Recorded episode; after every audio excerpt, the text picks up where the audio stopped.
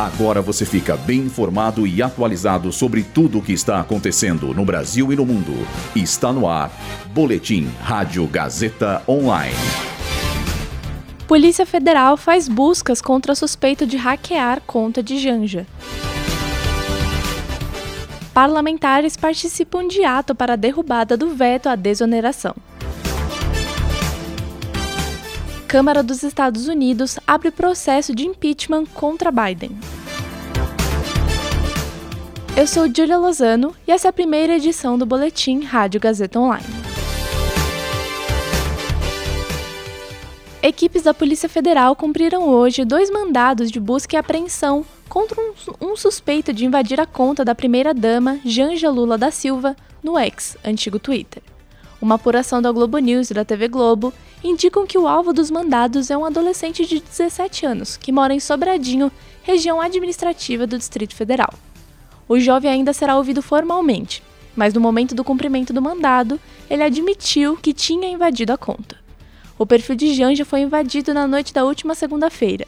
O hacker fez publicações ofensivas contra a primeira-dama, o presidente Lula e o ministro do STF, Alexandre de Moraes. Parlamentares e representantes de 17 setores da economia participaram de um ato na Câmara dos Deputados para pedir a derrubada do veto do presidente Lula à desoneração da folha de pagamentos.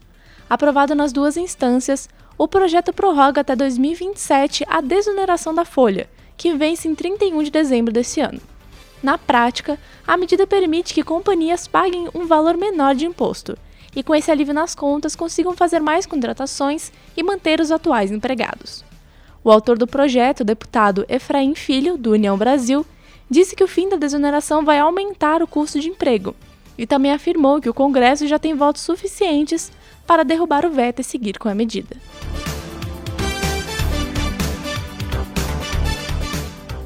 O Congresso americano aprovou a abertura do processo de impeachment contra o presidente Joe Biden.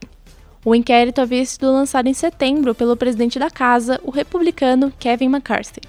A investigação busca averiguar se Biden está ligado com negociações suspeitas do filho Hunter com empresas estrangeiras.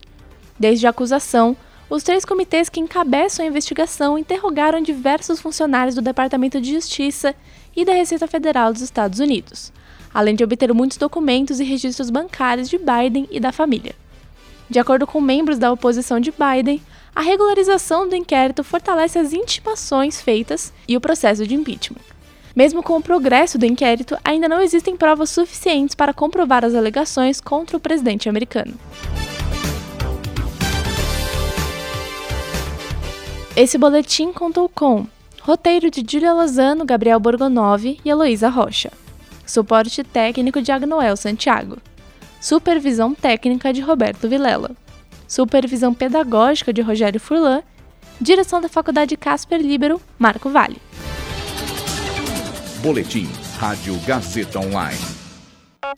Rádio Gazeta Online. Você conectado.